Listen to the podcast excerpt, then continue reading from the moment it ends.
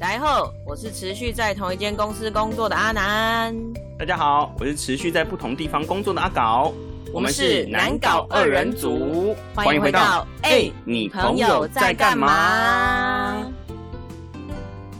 阿搞这一集的来宾呢，我必须说，他跟你非常非常久没见面的，但你是认识他的。有，我在刚刚发现，原来我认识他，因为你都是用他不同的名字，所以我以为今天不是采访他。然后，所以今天看到他的时候，我其实蛮吃惊的，因为你知道，现在有时候朋友啊，有时候是我找的，有时候是你找，有时候可能是阿健的朋友。然后每次来的时候，我都有一种新鲜感，就等于说我好像重新认识一个人，然后可以跟他聊天，就是很多年没有见面这个情谊，那些话都全部在讲次。我觉得这是蛮有趣的事情。所以你今天就是要来填补那个十年的空白。对，可能我们会录个十个小时吧，我想。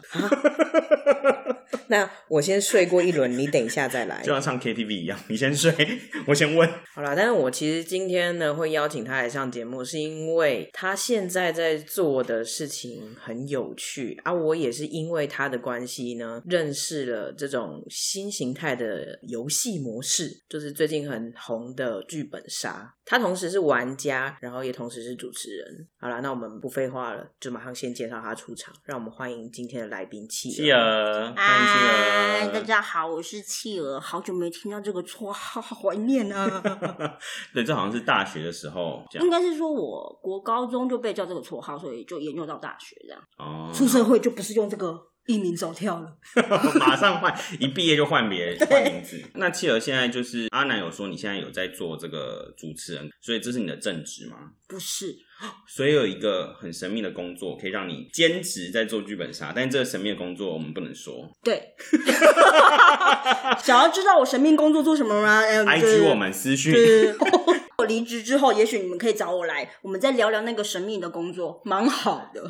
所以听说你有做过很多工作嘛？嗯，那你回到这个神秘的工作，原因是？应该是说我是在神秘的地方有再出来闯荡一阵子，但那个日子过得不是很好，就是一直受到一些挫折，然后被公司之前之前过后，我就想说，好，那我先休息一阵子，因缘机会可以再回去这个神秘的组织，所以就会回去。但其实后来发现，在那边工作不见得不好。之所以会回去神秘的组织，一部分原因是因为我可以准时下班。哦，这点好重要，应该很多人很羡慕这个点。总之呢，就是回去之后发现，就是工作跟兴趣可以分开，这件事情蛮好的。那你原本其实最想要做的事情是什么？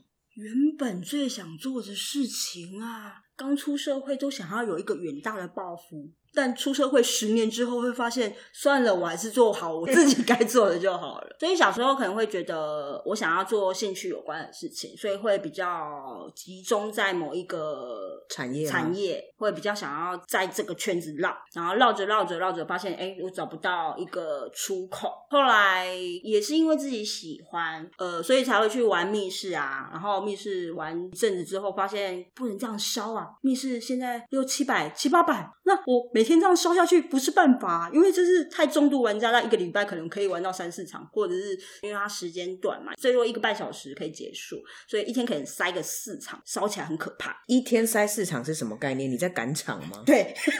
看二轮电影的那种感觉，对，就是赶场，就是尤其是去外县市刷的时候，你就会两天两个假日会排满。我人生第一场密室好像也也是我跟企鹅一起，然后也是这样排满。没有没有没有没有，他们那个时候非常的贴心，就跟我讲说：“阿南，你就来试试看嘛。”然后就说：“可是我都没有玩过。”他说：“你不要担心，我们这个就是新手项。”然后的确一去就只有三个人，他们两个都是老手，就带我一个。然后我都不知道在干嘛的时候，他们就已经解完了。然后我就哦，我就恍然大悟。物呢？对，就是新手来，我们还是让他体验一下，不然就是我很快解完，那后面玩他就没有体验的乐趣了。而且我觉得他们很贴心的是，他们两个带我一个，因为如果是很多人的话，我真的会被边缘化，就想说看你们玩好了。真的，真的，其实这真的是个贴心的举动。对，所以跟他一起玩游戏还蛮开心的。但你再也没跟我玩过密室了。对，因为后来你就带我领略了另外一种事情的美 好，你开发现了另外一个新大陆。对你带我开发了另外一个后花园。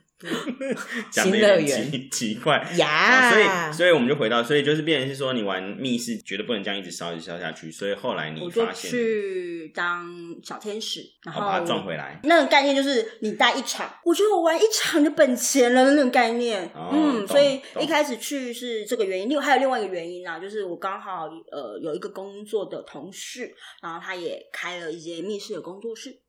对，然后他们的工作室也蛮有趣的，他们小天使的机制也蛮不一样的。他的小天使机制就是小天使本身也是有一个角色的，那你可以跟他做大量的互动。然后包含就是你要跟他要线索，也不是说哎、我要提示这样，对你就是必须要对他做出某种动举动，，所以也会有嗯线索的限制吗？会啊还是还是有三次所以那个啊那个举动只能做三次。呃，哎、其实不影响暴雷啦，因为他的密室名称叫爱德华侦探社，啊那是一个侦探社嘛。那现在日本最有名的侦探就是柯南跟金田一嘛。还有屁屁侦探哦，，对，还有屁屁侦探，嗯，很棒，他也很红，都来台湾了，嗯，都有舞台剧了。他是小朋友的对天使，对哎对对，然后呃，所以柯南有一个很有名的，就是要把毛利小五郎弄碎的方式，就是有那个麻醉针，哦就是真的去买了麻醉针，但啊后来都没有针了，因为针都会不见，因为出去之后就不会再捡回来。那当然不是真的针啊，就是一个道具。嗯，对，然后它是这个可以弹起来，然后射小天使的，啊，小天使好辛苦哦，超辛苦的。对，然后但是只有三次，然后因为那个针太容易不见，后来就拿掉啊。但那个小天使在里面的 loading 也蛮大，因为它有一个角色，所以它也不能做出格的事情。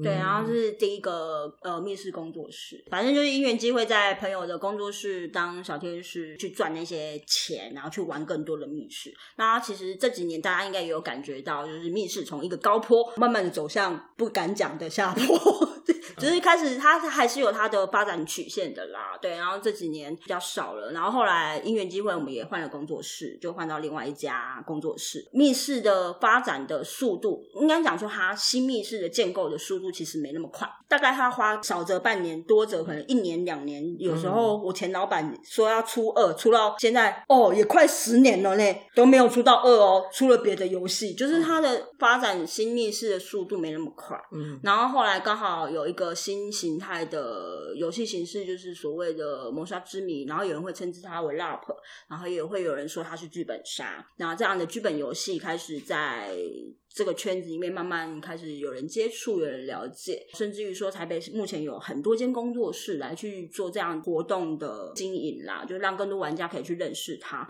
所以就是因缘机会又踏入这个圈子，然后深深的喜欢上了，就当了一个疯狂的玩家。真的是很疯狂的玩家欸。你知道我这一集本来要邀请他上的时候啊，他就直接把他的 schedule 表给我看。然后你仔细一看，你就会发现说：天哪，他一个礼拜，他差不多有四天以上是可以泡在这个里面的，不管是在带本也好，还是在玩也好，投入非常大量的时间在做这件事情。我个人真心佩服，因为你知道吗？一场剧本杀的时间少则可能四五个小时，长可以到七八个小时。我之前还玩过十个小时以上的，我们中午十二点开始玩到晚上十点的，非常长。可是因为你在这个过程当中，你必须要讨论很多事情啊，然后你会有剧情的推进，所以你不会感觉时间在流逝。只有一件事情你会感觉时间流逝，就是哎，起来的时候外面已经天黑了，进去的时候下午，出来的时候已经天黑了，那个很可怕。但你也玩的蛮多的，如果我跟企鹅比起来的话，我还不过就是你知道，冰山一角对，在很出街、很出街的玩家，哇，那一次玩这么多的感觉是什么？主要是因为我自己本身喜欢看故事，某种种程度可能骨子里流着爱演戏、爱表现的血意吧。尤其像阿搞，你是舞台剧演员，所以当你碰到不同的角色、不同的剧本，然后是一个全新的开始、不一样的体验，然后你演完这出戏之后，也许还会在反思你在这个角色里面应该会有的样子是什么，然后去塑造它的样子。那其实对我来说，剧本也是这样的事情。我在每一个剧本里面去体验到不一样的人的人生，我在每一个故事里面看到自己的眼泪，我觉得是一件很有趣的事情啦。尤其是像我们是没有剧本局限的，所以你要跟你的伙伴丢什么情绪、丢什么球，都是一件我觉得蛮有趣的事情。不同的人会有不同的反应。对，你知道吗？之前跟他一起玩玩的时候啊，有时候会遇到那种情感比较丰沛的玩家。你自己本身就是啊，我跟你说，我那个哭吼是被惹哭的，但有些时候你看别人哭，你真的是没有道理耶。好想看你被惹哭哦。其实我那一场印象超深刻的，来整个剧本只有六个人，其他五个都哭了。我呈现我是谁，我在哪，我现在要干嘛，我要哭吗？他就是其中一个。然后那他那那一本是他惹被惹哭的那一本吗？我被惹哭的，但是还有那种就是哭到我，比如说现在阿高你跟我演对手戏，然后嗯因为你就是一个爱哭包，所以你就开始哭给我看，而且因为在剧本杀里面啊，其实我大部分是玩男生的角色，我很少玩女生的角色。那可能跟我对手戏的人，他本身跟我有情感，那你就因为某些缘故啊，你哭了，我就想说哭屁哭。有点失礼，可是我还是要做出我这个角色应该要有的反应，所以我就要怜惜你，或者是要因为你的眼泪而做出，就是其实可能有点违反我心意这个角色本人心意还是或者是角色色心意。就比如说，我不想要跟你相认，可是你可能就会哭着说：“你为什么不认我？”哎，那是我说的，也许在我自己的心里面会觉得说，我就是坚定我这个角色的立场，在这个当下，我就是不想要跟你相认，因为我有一些我的考量跟缘故。可是因为你用你的眼泪在逼我，所以我就只好觉得说，如果我不认你的话，我就是狼心狗肺。你是，所以你还是没有认他。呃有后来有，后来有我跟企鹅的有，但是我跟别人的，我是有一点真的是被硬逼着，只好说，对啦，我就是你想的那个人呐、所以这个人是真哭，不是那是种真哭，他是真哭哭，而且大爆哭，哇塞，戏精。真的，原来这样子剧本上也可以考验出一个人会不会演戏。会啊，而且很容易，就是你可能在投射自己的情感到这个角色上面去的时候，有些人就很容易共感嘛，然后他可能就会觉得说，我真的好可怜，为什么不？好想跟这些人玩哦，那我可以顺便选角吗？哎，可以耶。其实如果你玩情感本的话，其实主持人会帮你配角，他会先做可能简单的聊天，然后可能会问你说你可能哪一种情感比较 touch 你的心。打个比方说，可能亲情、友情、爱情，你会怎么排序？嗯，像个人我就是一个对爱情无感的人，你把我放在爱情角，我就会我是谁，我在哪，干我要哭吗？就是这大概就是。我觉得我们三个人都是吧，你应该也是爱情无感吧。我是爱情无感，可是我对亲情还有友情很没有办法。嗯，我应该也是亲情第一个，我身边的人几乎都是亲情第一个，还好我们都是好人。但 哎，不晓得阿健会对哪一种有感觉？可能对动物吧。我觉得阿健应该对这三个都没感觉，对动感。我进去要自备洋葱跟绿油精。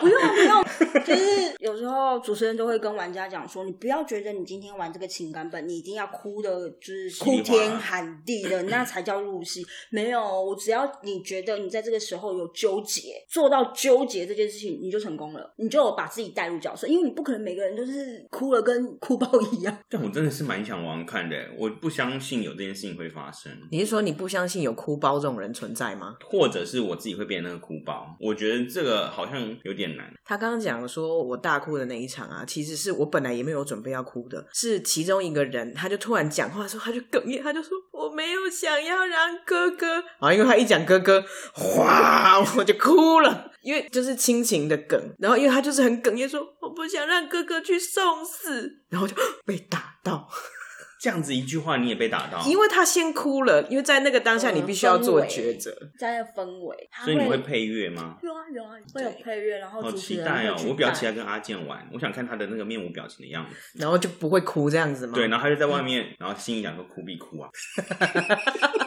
然后我这次之后还有一个本，我觉得也很生气又好笑。我想哭的时候，做情感的那两个人，男生突然搞笑，哦，那本的状况是因为其实情感本或者情感环节就各自表述的时间，前面一二是我跟我伙伴，我们俩已经共事久了，然后丢球丢情绪什么都很自然，然后我们两个已经惹哭了，就是旁边已经开始一把鼻涕一把眼泪，他已经快哭了，然后旁边那个也是哭到稀里哗啦擤鼻涕的状态哦，然后我传到他刚刚讲的那个人，他讲了一个很出戏的东西，在那个时代不会出现前都火锅。老婆别分手了，我们一起去吃前都火锅吧。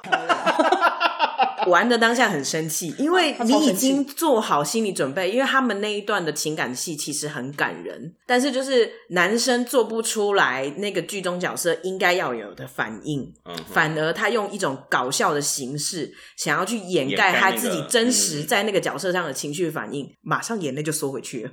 然后主持人想说，嗯，主持人要出来圆场，哎、你太太可能听不太懂你说什么，你要不要再说一次？啊，就全都火锅啊，多加几盘肉就好了。超火大的欸，肉是什么？肉是什么？在那年代，肉是什么？我们在哪里？我们是谁？在哪里？对，然后我是他妈，我已经气到儿子啊，我觉得你要不要先出去一下啊？然后他出来之后就跟大家道歉说：“对不起啦，因为我真的是有一些些就是过不去的坎，我没有办法在大家面前表现我真实的情感。这也是台湾男生比较有的状态，因为可能台湾教育会说男生有泪不轻弹，男生不应该把你的软弱给展现出来。然后，因为他不想要把他的眼泪流下来，他只好把车开走了，开超远的欸，开超远的。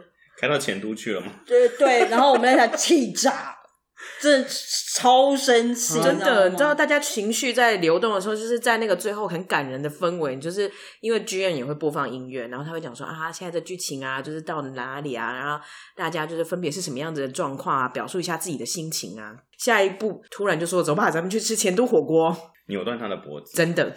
啊！你这样剧本体验就很糟哎，所以！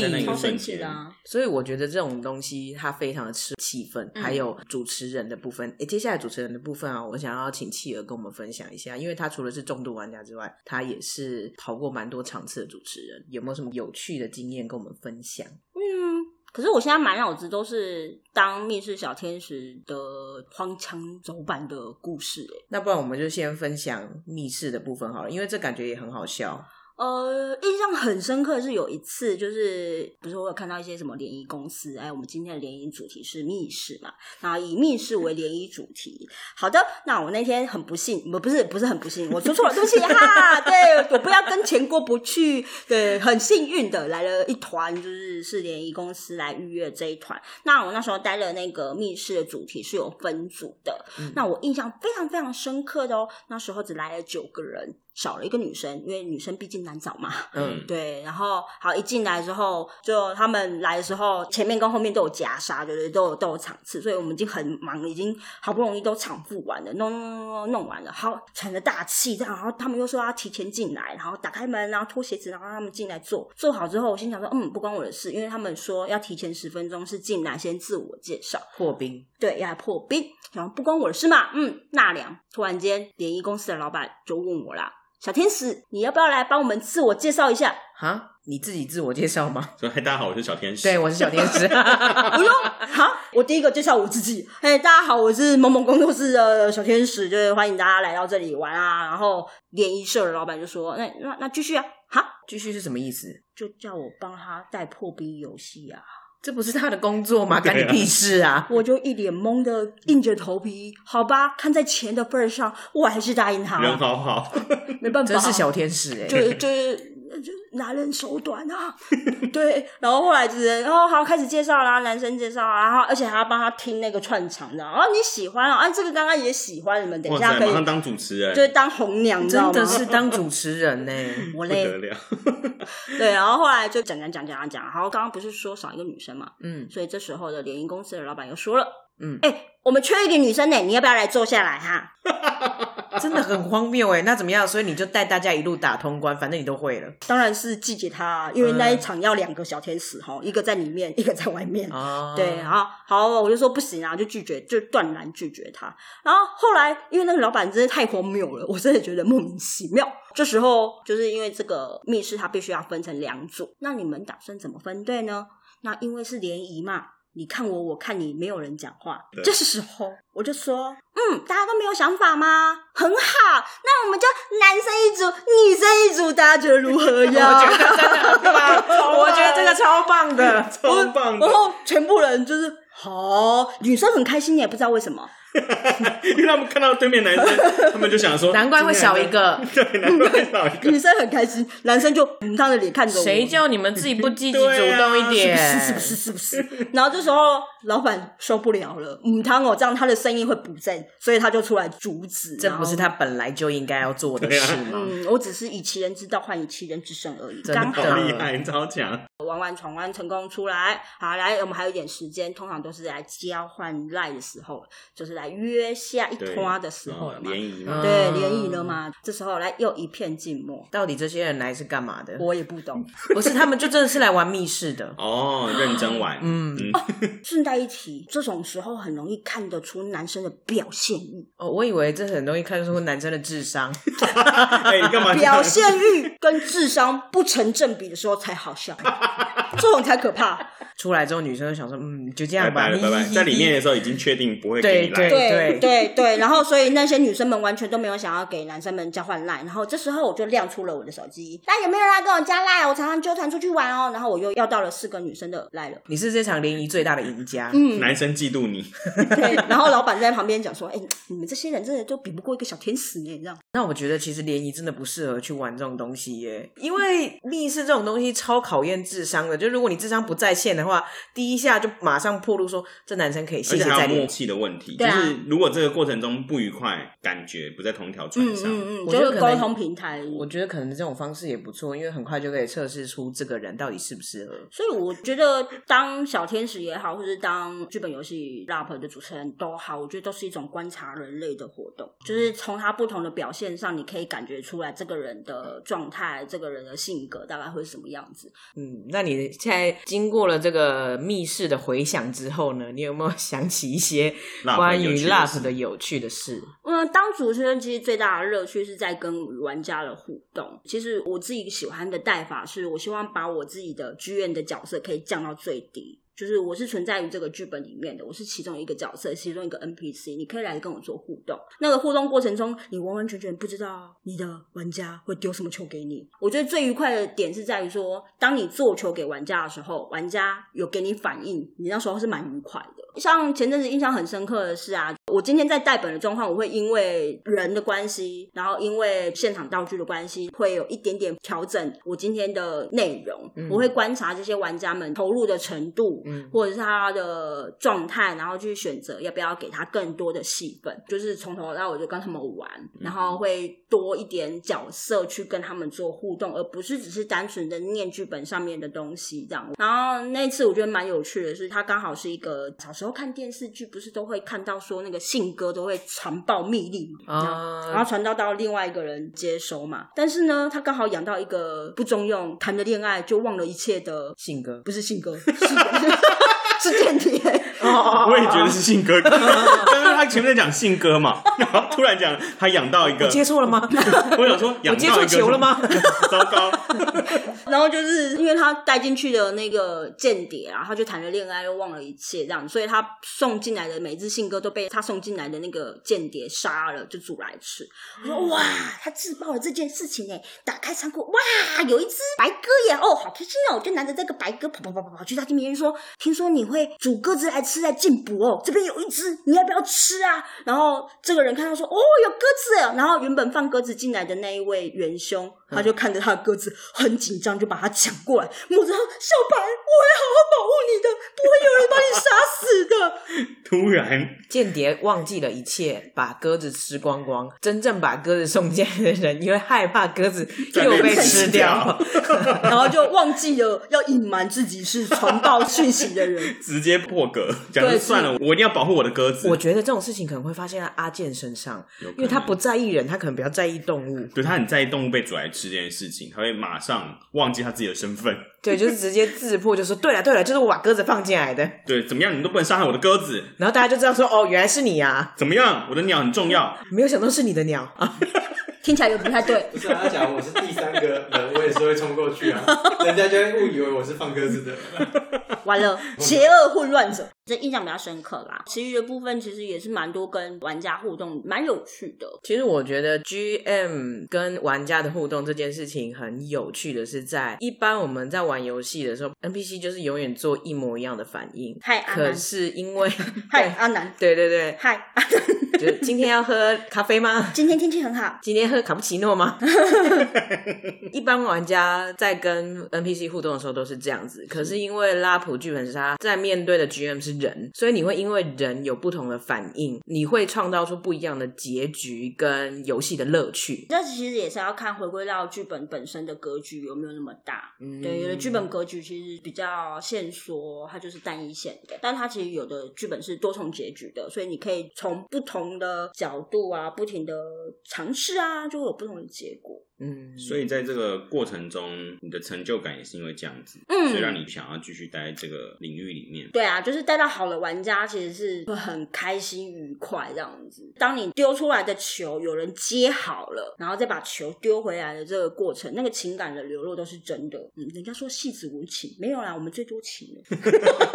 对，而且还会因应时事而有不同的对话。哎呦是怎样？我们也是前阵子发生的事情而已。我们就是要带很大的自由空间的一个剧本游戏，嗯然后他有一个君主，然后君主就才试了一件事情，就是说，哎，我为了庆祝我女儿的婚礼啊，发五倍券，哎呦，聪明哎，跟时事结合。对马上这是很有趣的地方啊，就是会因为可能玩家丢出来的东西不一样，会有不一样的方式的。讲是讲很多啦，但我觉得我们两个讲的很开心，听众不一定觉得很有趣。那如果说真的想要试试看的人，嗯或者是在这个此时此刻被勾起兴趣的人，嗯，他想要尝试第一个 LAP 的本的话，那他应该要怎么选比较好？请私讯我们的 IG 啊，没有错，哎、女朋友在干嘛对聊天嘛，对？IG follow 起来哦。对，要 follow 才能换到答案哈。我真的很喜欢我们每一集的来宾都在帮我们宣传 IG 这个部分。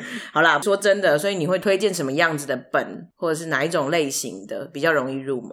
嗯，其实每个工作室啊，他自己在难易度的判定上，他有他自己的一个规律了啦。那其实为什么这些会被归类成新手本？确实它是比较好上手的。那那些好上手有，也许是按键简单，也许是扮演简单，就是让这些可以慢慢的一步一步一步的走入这个大虎坑。这 真的是一个坑耶！场，哦，那个我已经一百多本，已经是还好。我身边有一堆两三百本，那真的是闭上眼睛都在玩。对，就是应该是这么说。就像大家看医生，如果不知道自己病痛什么，就会先去问一下家庭医生，说：“哎，你有什么样的方向？”你可能玩过一本新手的时候，你可以询问一下带你的 GM，或者是也有人称之 DM，就会去问他说：“哎，那下一本推荐我们玩什么？”然后再一步一步的去发现自己喜欢的类型，因为就有点像看电影嘛，就是你没有尝试过这个路线，你永远都不知道你到底是不是适合这条的。嗯，因为毕竟剧本有分很多种，有刑侦本，有推凶本，有情感本，有我死都不会再踏进去的恐怖本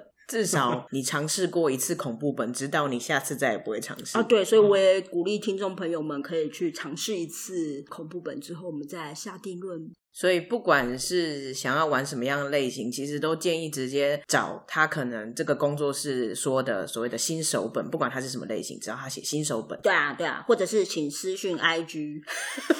对，我们就可以提供你以下巴拉巴拉名单哦，这样。对，那想问问企鹅，因为我们的节目啊，通常都会问，如果想要对未来的你说一句话的话，你会想要讲什么呢？希望你永远都保持着现在的单纯美好。是是是怎么样？现在已经脏了吗？很脏啊！我玩密室也脏，玩玩那个剧本也脏。没啊，为什么是单纯美好？还记得自己现在喜欢、热爱一件事情的样子吧？哦，对啊，对，毕竟成为拉普主持人是你真正喜欢做的事。对，不是说正职工作无趣，而是应该是讲说，可能骨子里还是留着表演欲的写意吧。那我们谢谢企鹅今天来跟我们分享他这么有趣的跟下班后的人生，对对对，我觉得这件事情也让一些可能上班很累的人啊，然后无法准时 下班的人，心有戚戚焉吧，就觉得说啊，我有点羡慕哎，我下班后的人生就是睡觉，因为一直加班，或者是想说，哎，我是不是下班之后人生不一定只是吃饭或者看电视，也许我有不同的选择。对啊，如果听众朋友有机会在不同的工作室遇到我哦，也欢迎跟我打招呼哦，我觉得很棒。真的好。那我们先谢谢企鹅喽。耶、拜拜拜。